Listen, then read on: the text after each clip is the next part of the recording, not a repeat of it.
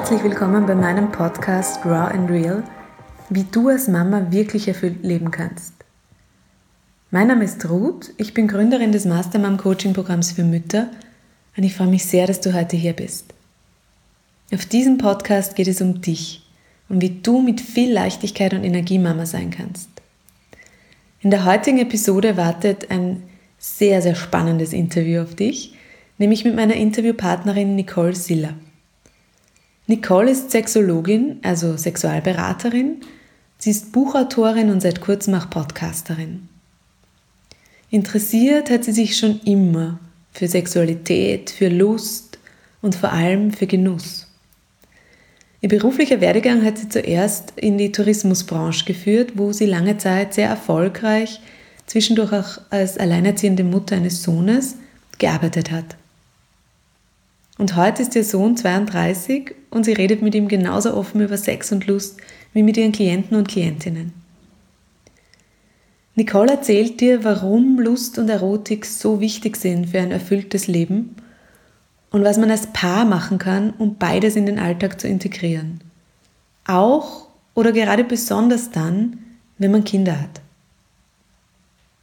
Ich wünsche dir ganz viel Inspiration und auch Genuss mit dieser Episode und natürlich findest du alle Links zu Nicoles Arbeit, zu ihrem Buch Finde deine Lust und zu ihrem Podcast wie immer in den Show Notes.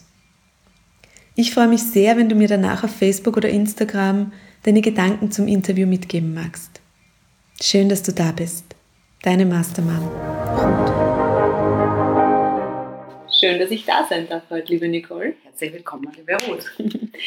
Nicole, du hast ähm, eine ganz vielfältige Karriere. Du hast ganz viele verschiedene Ausbildungen gemacht. Du hast früher auch in einem ganz anderen Bereich gearbeitet.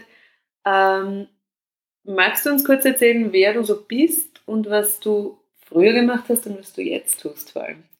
Sehr gerne. Ja, also ich bin jetzt schon 54 Jahre alt ähm, und habe in meiner ersten Karriere sozusagen, war ich im Tourismus, lange Zeit auch im Management, war während dieser Zeit auch alleinerziehende Mutter und habe das Glück gehabt, dass mein Job oder auch mein Sohn, dass das recht gut miteinander gepasst hat und auch der Papa sehr unterstützend war. Genau, und vor zehn Jahren habe ich mir dann gedacht, naja, das kann jetzt nicht alles gewesen sein und habe wirklich mal drei Jahre komplett aufgehört und habe mir drei Jahre Ausbildung gegönnt. Und in der Zeit habe ich dann eben Ausbildungen gemacht zur Lebens- und Sozialberaterin, zur Mediatorin und dann auch zur Sexologin und zum systemischen Coach. Also das war so, ja, und seit sieben Jahren bin ich jetzt selbstständig und ähm, begleite und inspiriere eben Menschen, erwachsene Menschen zu mehr Lebendigkeit und äh, Lust. Mhm. Wie, wie kommt man dazu? Ähm, Sexu Sexualberaterin steht auf deiner Website, du hast jetzt gesagt Sexologin. Sexologin? Die Ausbildung heißt ja. klinische Sexologin, ja. Wie kommt man dazu, ähm, sich diesem Themenbereich, diesem Schwerpunkt zu widmen? Hat dich das immer schon besonders interessiert oder ist es dann aus der Arbeit raus entstanden? Nein, ich muss gestehen, das hat mich immer schon besonders interessiert. Also ich kann mich wirklich erinnern, ich glaube, ich war elf oder zwölf und ich habe eine ältere Schwester und die hat eine äh, Frauenzeitschrift mitgebracht, in der eine erotische Geschichte war. Und ich habe die damals gelesen, ich weiß nicht mehr, was drin gestanden ist, aber ich kann mich wirklich total an diese Gefühle erinnern, die das ausgelöst hat bei mir. Und heute weiß ich, wahrscheinlich war ich das erste Mal wirklich erregt. Und das hat mich so begeistert und so fasziniert, dass ich dann ganz viel versucht habe, also ähm, darüber zu erfahren und natürlich auch weiter erotische Geschichten zu lesen. Und ich habe auch das Glück gehabt, dass meine Mutter ähm, da damals recht aufgeschlossen war. Also ich durfte mir dann auch immer wieder, sie war bei so einem Buchclub, wo man sich regelmäßig Bücher bestellen muss. Da habe ich mir immer wieder erotische Lesebücher aussuchen dürfen und habe also relativ früh mich angefangen damit zu befassen. Also auch warum, warum haben wir eine Menstruation? Also meine Mutter hat uns schon aufgeklärt, meine Schwestern und mich, aber wir wussten halt, aha, da gibt es Blutungen, aber warum genau? Das hat sie zum Beispiel nicht gewusst, das habe ich ihr dann erzählt. Also mich hat das eigentlich immer schon fasziniert. Mhm. Spannend. Und ihr habt so einen ganz offenen Zugang gehabt, beide damit. Das ist sehr selten, oder? Für Mutter und Tochter oder ungewöhnlich. Ja, ungewöhnlich äh, und selten. Und ich habe jetzt erst festgestellt, letztes Jahr, wie ich mein Buch geschrieben habe und meine beiden Schwestern äh, wir darüber gesprochen haben und ich gesagt habe, schon toll, dass man mit der Mutti so sprechen konnte. Beide haben gesagt, was, ich habe doch nie mit ihr über Sex gesprochen. Wirklich? Ja. Also das war mir nicht bewusst, dass nur ich, aber es war mir einfach immer ein Bedürfnis, darüber zu reden, offenbar. Mhm.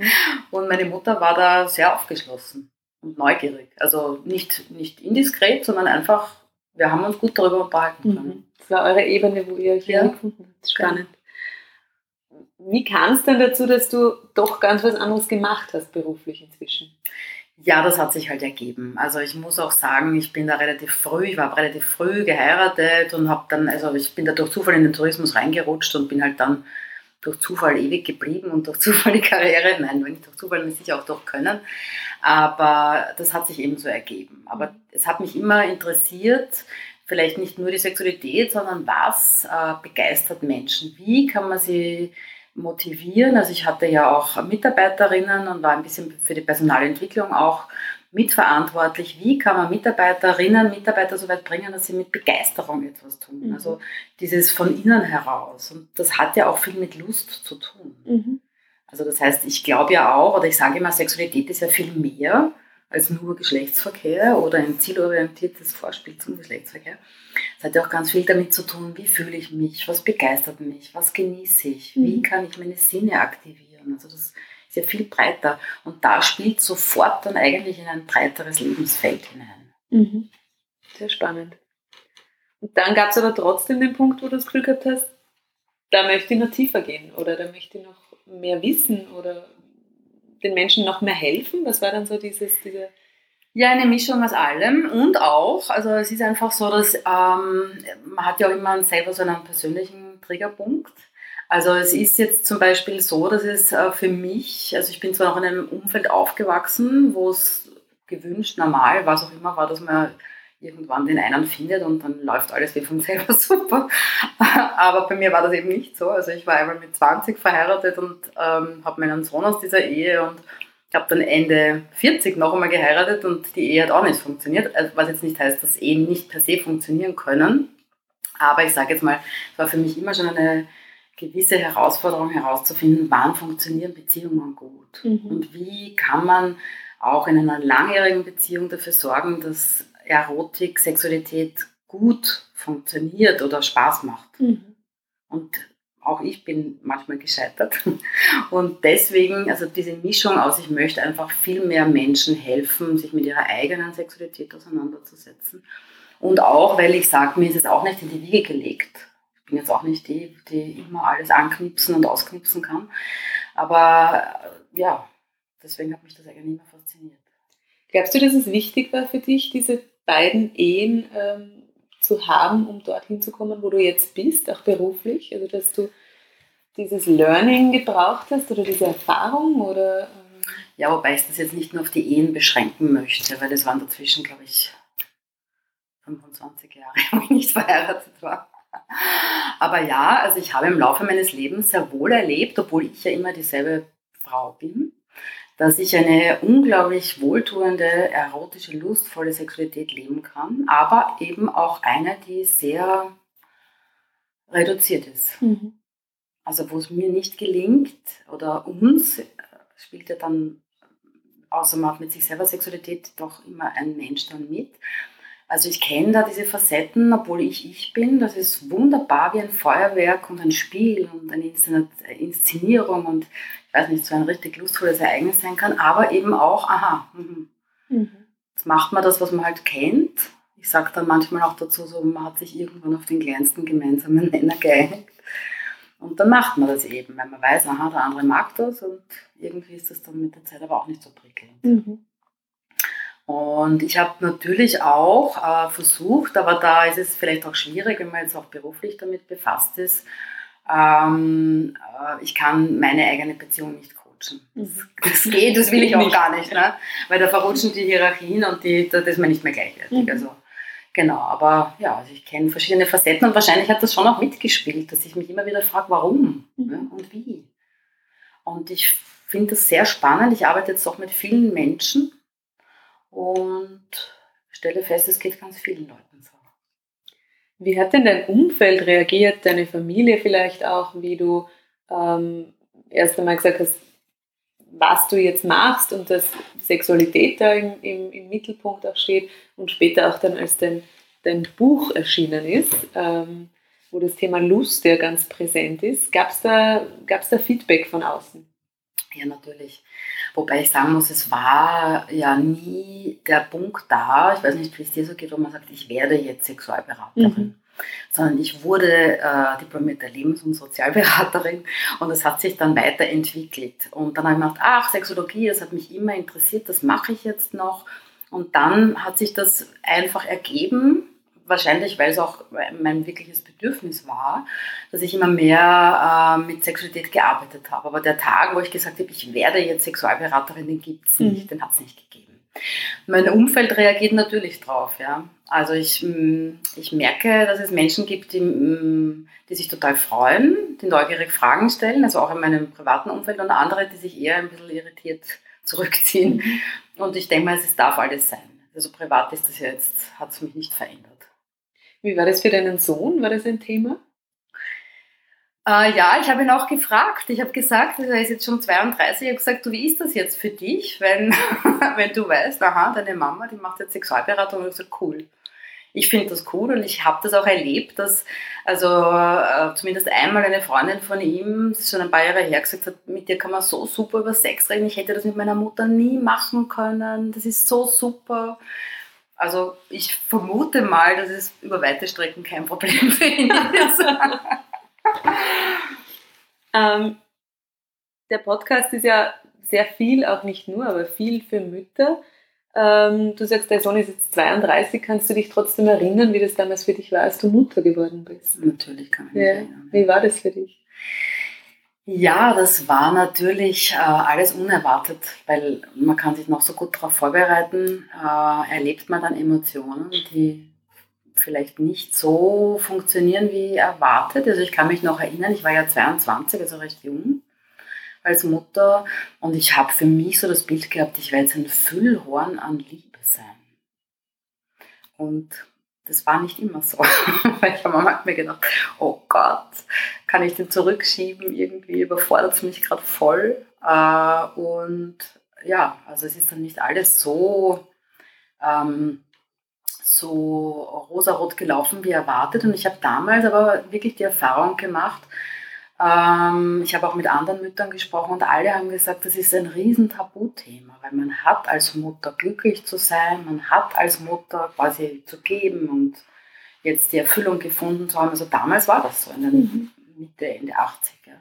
Ich fürchte, die, die, Erwartung hat sich noch gar nicht so sehr verändert in den letzten 30 Jahren. Ähm, ich nehme immer wieder wahr, dass es noch immer so ist, ja, dass diese Erwartung noch immer an uns herangetragen wird dabei, ich meine, so schön es ist und ich finde, das ist eines der schönsten Dinge oder das Schönste überhaupt, dass man Mutter wird. Aber ja, es bringt einen halt auch an seine Grenzen und auch jede Beziehung wird wirklich, also ein, ein Kind als Beziehungskit zu bekommen, das ist wie eine Abschusslampe eigentlich, ne? weil ein Kind fordert halt schon sehr viel Aufmerksamkeit. Du warst ja dann selbst äh, Alleinerzieherin für einige Jahre. Ja. Wie alt war dein Sohn da? Also wie wir uns getrennt haben, war er zweieinhalb, mhm. sehr klein. Und ja, und ich, ähm, also sein Vater und ich hatten immer so dieses Agreement, äh, wir wollen nicht so fixe Regelungen, so dass er jeden Dienstag oder jede zweite Woche. Es hat sich eigentlich über weite Strecken gut ergeben, dass wir beide für unseren Sohn da sind. Mhm. Was war in dieser Zeit deine wichtigste Ressource? In dieser Zeit als Alleinerzieherin mit einem Kleinkind. Was, war, was, was hat dir geholfen, aufzutanken oder, oder Kraft zu kriegen? Also was mir damals sicher geholfen hat, war, dass ich sehr viel Freude im Beruf gehabt habe und ich mich auch dort entwickeln konnte. Also ich war dann auch mit meinem Sohn noch für ein paar Monate auch in der Schweiz und habe dort gearbeitet. Also ich habe wirklich Möglichkeiten gehabt und sie auch genützt. Und ähm, also dieses berufliche oder mich selber entwickeln können, hat mir sehr viel, also sehr viel Kraft gegeben. Aber auch ich habe immer sehr viel Sport oder Bewegung gemacht und dann halt auch meinen Sohn mitgenommen. Ne? Also wir waren, also er ist, wir waren damals oft Squash spielen oder Badminton spielen und er ist dann immer herumgehopst und hat mit dem Schläger herumgespielt und war mit in der Sauna und da kann man ja Kinder ganz oft gut mit einbeziehen. Also dieses Bewegen, aber auch ähm, äh, mich entwickeln dürfen, das waren große Ressourcen für mich. Hat sich die Sexualität für dich damals verändert, als du Mama wurdest? Die hat sich verändert. Also ich glaube auch, dass unsere Ehe, wobei das natürlich schon sehr weit weg ist, aber darunter gelitten hat, dass das äh, ein paar Monate nicht ganz so optimal war. Aber ich sage jetzt einmal, wenn prinzipiell die Beziehung gut gewesen wäre, hätte sie das auch gut überlebt. Mhm. Ähm, ich stelle fest, wenn ich mit den Müttern arbeite, dass nach der Geburt, nachdem sie Mama werden, gibt es dann noch manchmal so ein bisschen Rückbildung, es gibt noch Stillberatung, aber dann ist es vorbei, dann steht man da und, und ganz viele Themen bleiben dann unausgesprochen, ähm, weil es auch unaufgeklärt oft darüber, ja, wie zum Beispiel die eigenen Gefühle als Mama, die eigenen Sorgen, Ängste, aber eben auch ganz stark das Thema Partnerschaft und Sexualität.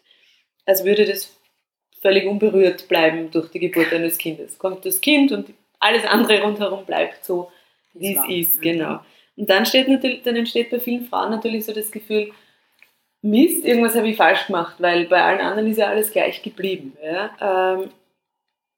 Ist Sexualität noch immer so ein großes Tabuthema, auch in, in, in Partnerschaften und bei Frauen? Und wenn ja, warum? Also ich glaube, dass es ganz unterschiedlich ist. Es ist, ähm, ich habe natürlich mehr mit Frauen zu tun oder mit Paaren zu tun, die Herausforderungen haben.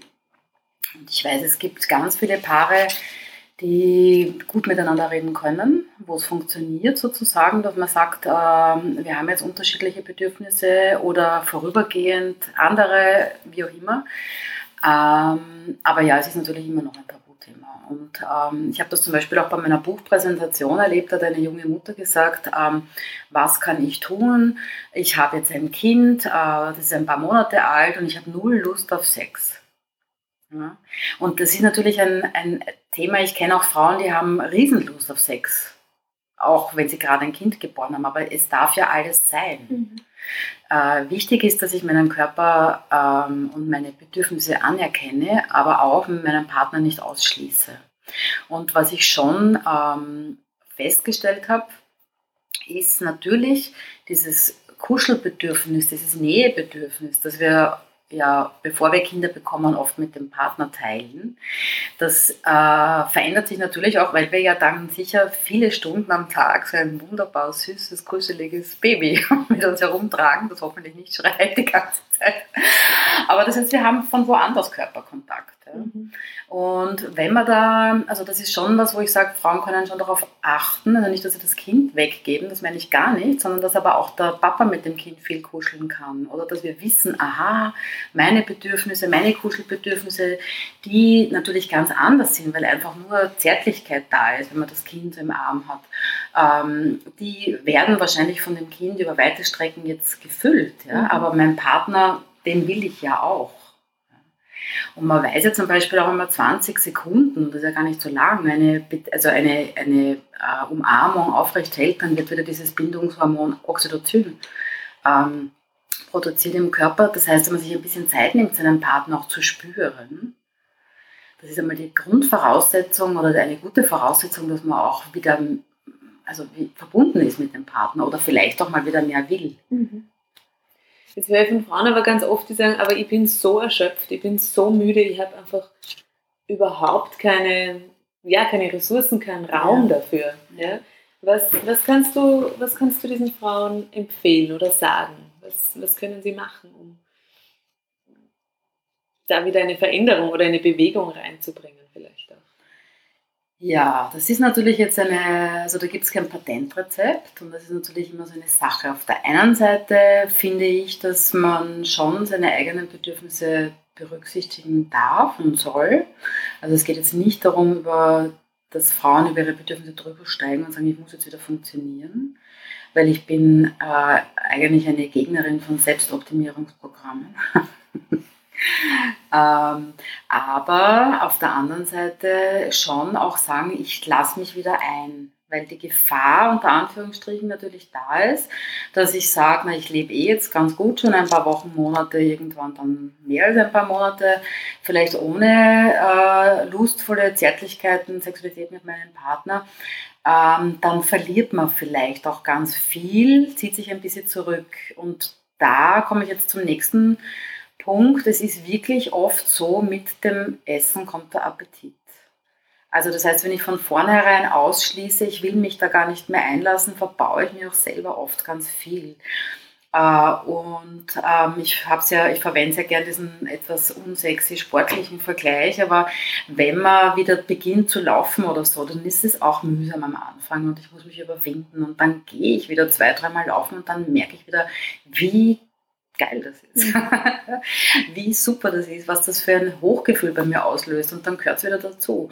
Und es ist ein bisschen schon auch bei der Sexualität so. Das heißt, wieder doch so ein bisschen üben, trainieren. Ja, üben, aber auch spielen. ja. Und aber auch ganz wichtig, und das ist vielleicht der Bogen, der jetzt die beiden Punkte auch verbindet, hineinzuspüren, was brauche ich denn jetzt? Mhm. Weil so wie Sexualität vielleicht einmal war, ja, wurscht ob jetzt mit 20 oder mit 30 oder mit 40, sie verändert sich ja im Laufe eines Lebens. Unser Körper verändert sich, unsere Bedürfnisse, die Ansprüche, die an uns gestellt werden, sei es durch die Kinder, durch die Beziehung, durch vielleicht irgendwelche stressigen Krisen, durch den Job. Wir brauchen nicht, wollen nicht weiter ausführen, aber es verändern sich halt auch unsere Bedürfnisse. Und ein ganz wichtiger Schritt wäre, dass ich wirklich auch einmal ähm, sage, ich sorge dafür, dass es mir gut geht. Ja, Gerade viele Mütter trauen sich das nicht mehr, stellen immer die Bedürfnisse des Kindes vorne oder dann auch die Bedürfnisse des Partners vorne äh, hin und sagen, naja, aber ich funktioniere nur noch einfach. Und das ist, ich weiß schon, oft eine große Herausforderung, aber es wäre ganz wichtig, diese Selbstfürsorge für sich selber auch wieder zu aktivieren. Weil ähm, auch wenn du jetzt glaubst, du bist die, ähm, die unendliche Ressource und hast zu geben, aber wenn du dich nicht näherst, dann bist du irgendwann ausgebrannt. Mhm, dann ist man leer. Dann ist man leer. Ja. Also das heißt, je mehr ich mich um mich selber kümmere, also nicht jetzt als Egoistin, sondern als ich übernehme Verantwortung für mich und sorge dafür und sage auch mal Stopp.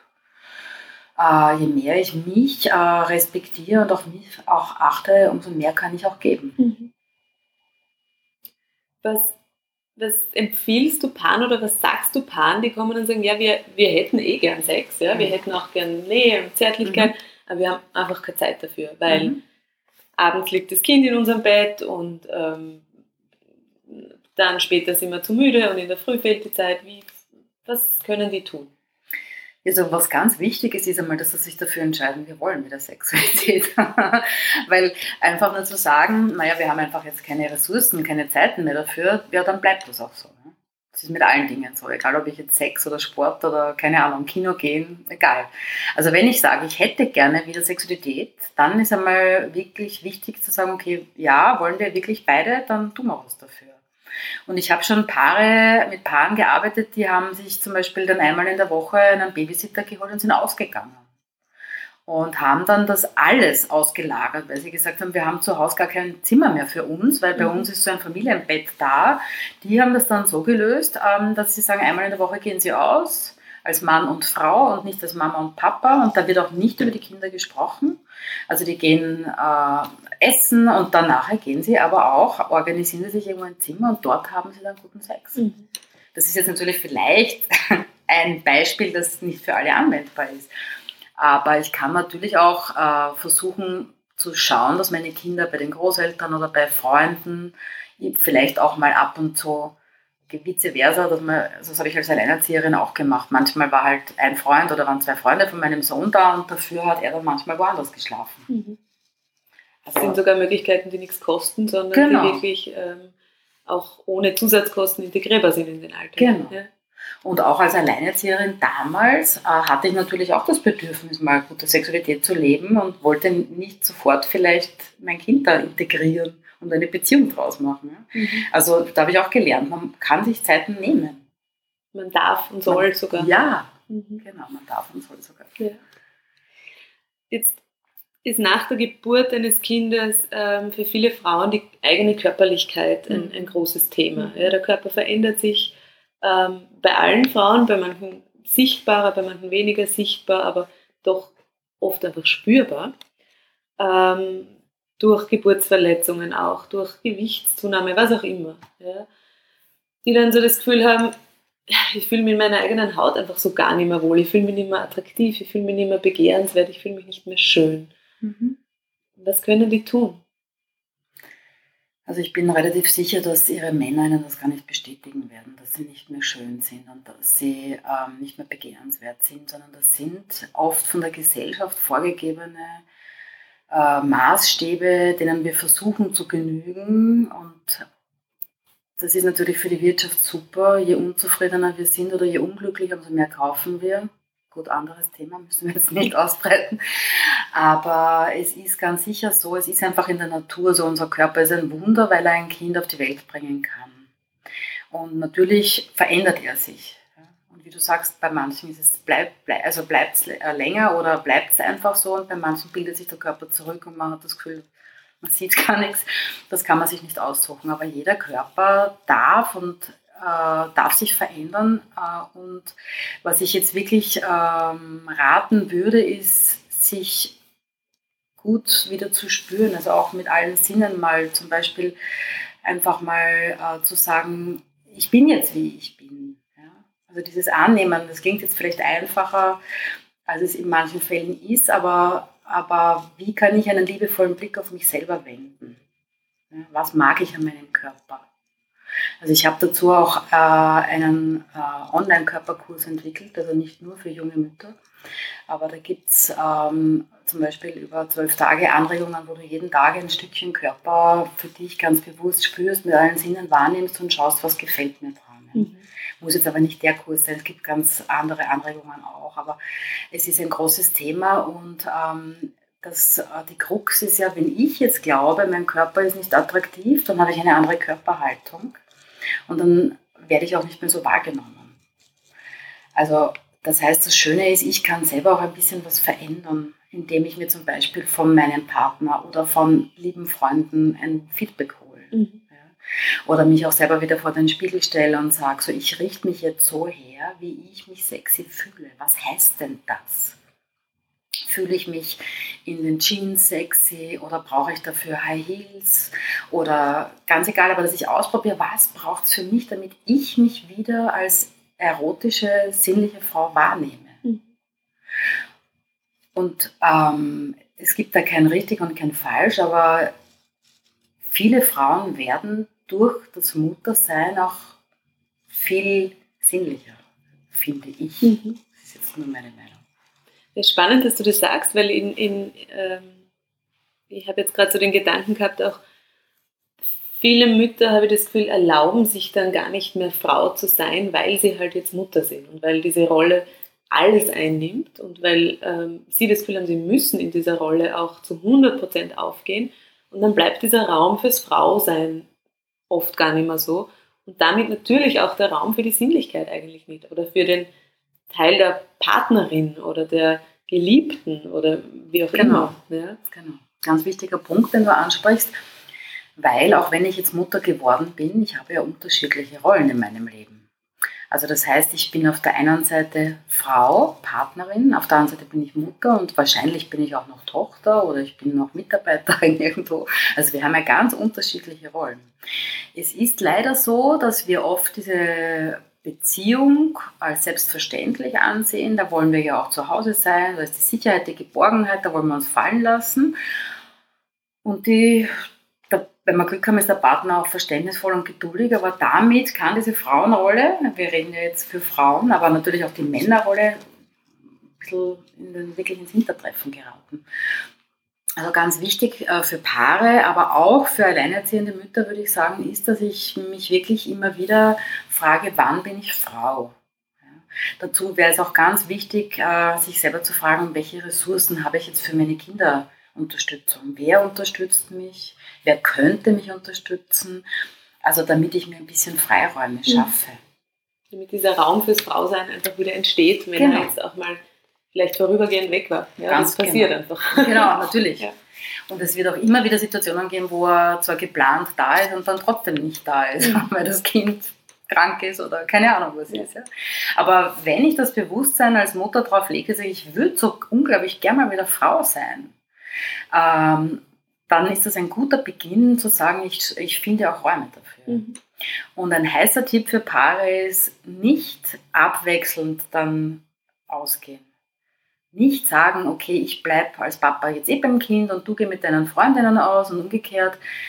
Auch schön, aber ganz wichtig, äh, auch für Zeiten zu zweit sorgen.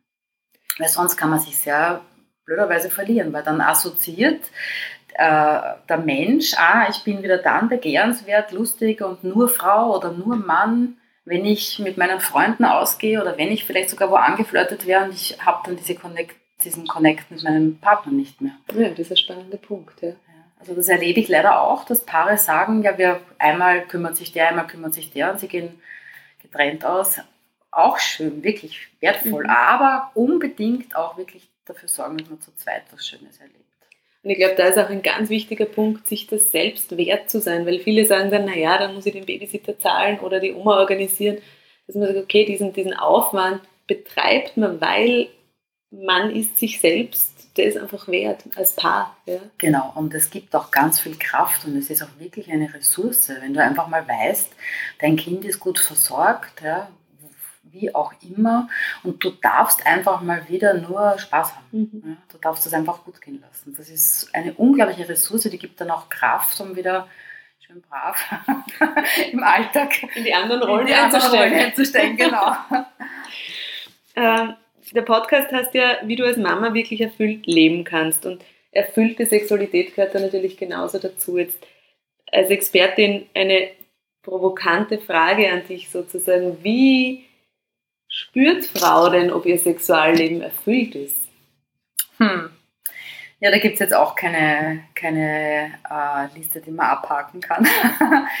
Aber ich würde sagen, eine Frau spürt dann, wenn dass sie erfüllte Sexualität hat, wenn sie als Frau wahrgenommen wird. Also wenn sie ähm, begehrt wird oder wenn sie gesehen wird in der Sexualität. Ja? Und jetzt ist natürlich die große Frage, was ist Sexualität? Ich habe ja schon eingangs gesagt, für mich viel mehr als nur ein Vorspiel oder die, der Geschlechtsverkehr an sich. Es geht ja auch darum, werde ich, ich kann ja auch, während ich jetzt gerade am Spielplatz bin und mein Partner kommt dazu oder so, man kann ja auch da als Frau wahrgenommen werden. Auch sowas kann schon ein Funke sein, ja? Mhm. wo man einfach einander anlächelt oder vielleicht mal zärtlich berührt. Ähm, also das heißt, dieses, das geht auch gut im Alltag. Ähm, ich kann also Sexualität gut aufbauen. Aber erfüllte Sexualität heißt schlussendlich, dass ich ähm, mit meinen Bedürfnissen, mit meiner äh, erotischen äh, Wahrnehmung auch Feedback bekomme. Also wenn sie eine, ähm, ich sende was, ich bekomme was, wenn sie eine Mhm. Interaktion ist.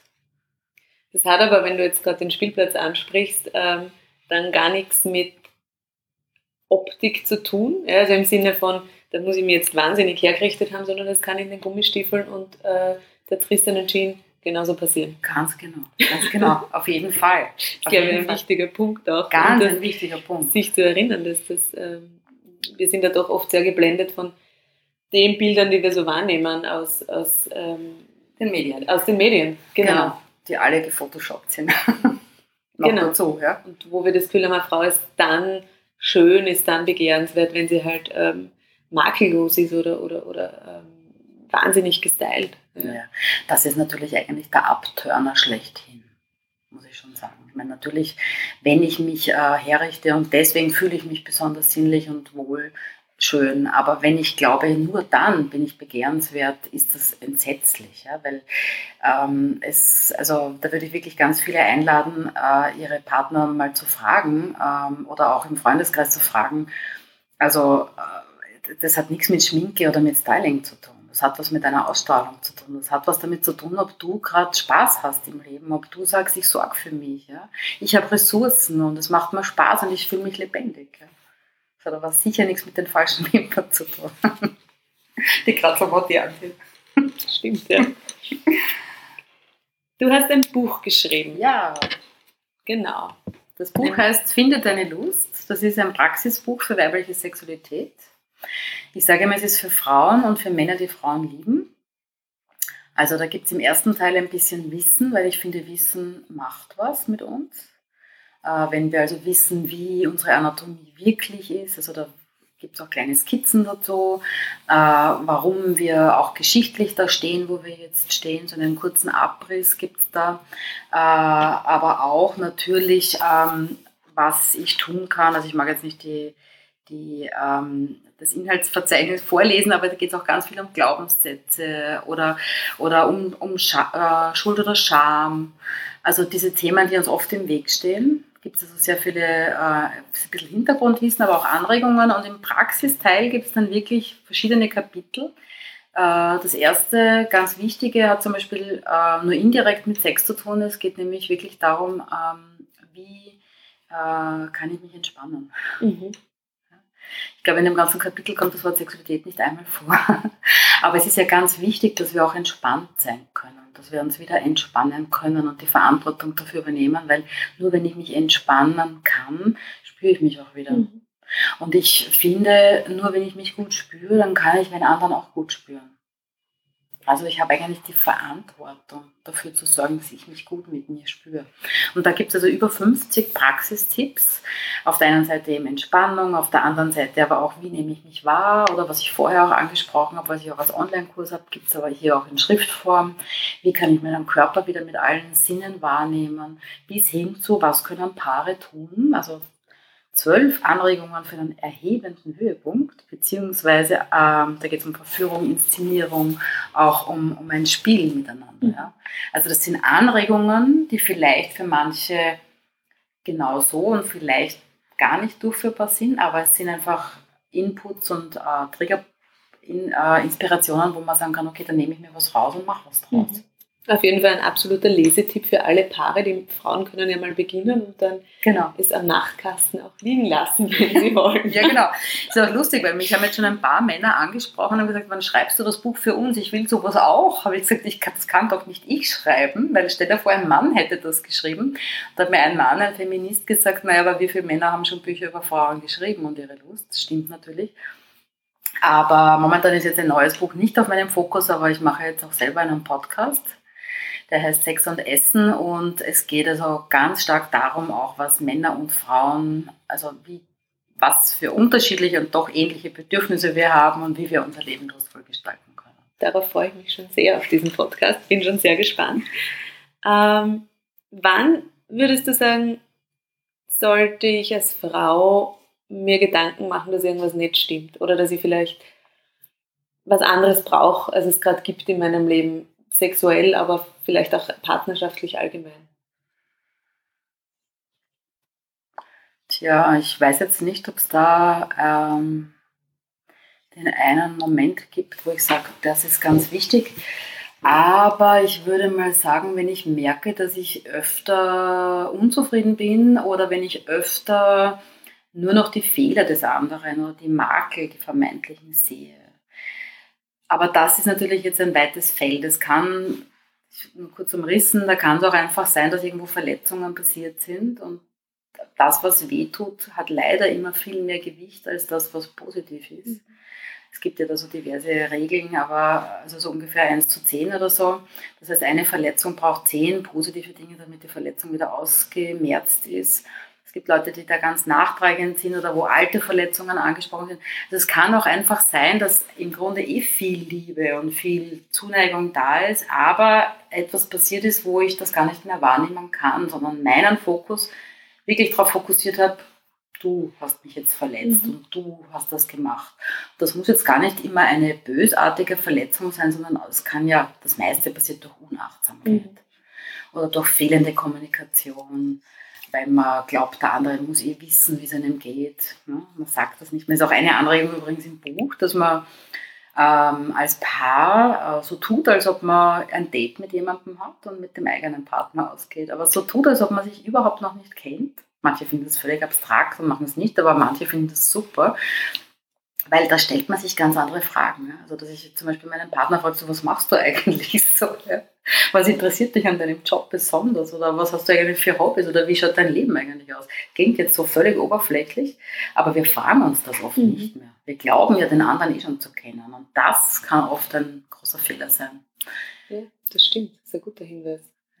Auch nämlich, weil ganz oft erlebe, wenn man fragt, was macht denn dein Mann beruflich? Und dann kommt man so in die, äh, Moment, so ganz genau, wart mal. Ja, ja genau. Ähm, also das wirklich hinterfragen, was weiß ich denn von meinem Partner und was weiß ich heute, weil wir verändern uns ja auch weiter. Genau. Ja? Das heißt, Genau, und was wir uns auch nicht mehr fragen ist, was macht abseits von dem Papa-Mama-Sein und abseits von dem, wir haben jetzt ein Nest ja, was macht den anderen gerade aus? Das verändert sich ja auch. Mhm. Das bleibt nie, wie es ist, weil es kommen neue Aufgaben im Job, es kommen neue Situationen, neue Freunde, neue Hobbys, neue Interessen.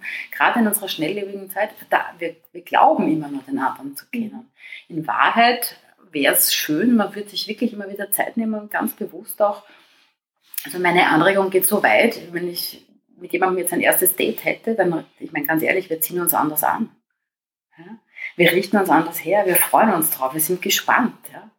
Das machen wir im Alltag nicht in einer Beziehung. Mhm. Warum nicht? Mhm. Weil es eh selbstverständlich ist. Muss jetzt nicht immer ein, äh, neues Setting sein, aber es kann dazwischen gut tun, ab und zu zu sagen, so jetzt treffen wir uns irgendwo und dann tun wir so, als ob wir uns auch nicht kennen. Weil wir es uns wert sind. Weil wir es uns wert sind. Also ich habe das einmal einem Paar ähm, vorgeschlagen, die haben das auch umgesetzt. Das war ganz witzig, weil sie hat gesagt, sie haben sich in einer Bar verabredet, die sie beide gut kannten und wo sie wussten, es ist hinter der Bar ein großer Spiegel, weil dort ist es einfacher, dann in Kontakt zu treten. Und die Aufgabe war sogar, er muss sie aufreißen. Ja, also die haben sich nicht ausgemacht, wir gehen dorthin und haben quasi ein Blind Date, sondern er muss sie aufreißen. Und es war so, dass sie da hingekommen ist, ein paar Minuten vorher und also die haben zwar zusammen gewohnt, aber sie sind beide halt von ihrem Job hingekommen. Und, ähm, und das Witzige war, äh, es war dort gerade eine Clique am Prosecco trinken, weil ein Geburtstag war und Frau allein, komm dazu, trink mit uns. Ja. Also ihr, ihr Mann ist ein paar Minuten später gekommen und, ähm, und er musste sie wirklich aus dieser Clique quasi wieder herauseisen. Ja. Aber das hat natürlich unglaubliche Spannung produziert. Der hat gesehen, hey, die Frau ist, meine Frau ist total begehrenswert. Ja? Die lasse ich fünf Minuten allein und schon ist sie irgendwo integriert.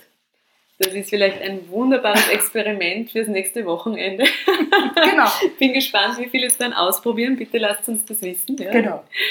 Ähm, da ist so viel äh, Wissen, das du mitbringst und so viel Geschichten aus dem Leben. Ich bin äh, ganz fasziniert und möchte echt allen nochmal das Buch auch von der Nicole empfehlen, die Finde deine Lust heißt, das Praxisbuch für weibliche Sexualität. Männer dürfen es trotzdem auch lesen. Ja? Genau, das Buch gibt es auch eh überall im Buchhandel. Genau. Und in Kürze dann eben auch Nicoles Podcast. Ich bin sicher, da werden auch ähm, ganz, ganz spannende Geschichten geteilt. Nicole, vielen Dank, dass du dir Zeit genommen hast. Sehr gern, liebe Ruth. Gibt es noch irgendwas, was du den Mamas da draußen mitgeben möchtest? Ja, vielleicht eines noch, weil mir das auch selber damals gar nicht so bewusst war und ich das auch immer wieder merke. Man glaubt ja oft, wenn man Mama geworden ist, das ist jetzt so. Aber es ist auch eine Phase, es sind ein paar Jahre. Es kommen wieder ganz andere Phasen. Und es geht auch darum, in diesen intensiven Mama-Phasen zu sagen, ähm, eben wie ich schon erwähnt habe, ich kümmere mich um mich, aber es kommen auch wieder Phasen, wo ich mehr Zeit für mich haben werde. Vielen Dank. Das Danke dir eine gute Erinnerung. Dankeschön. Danke.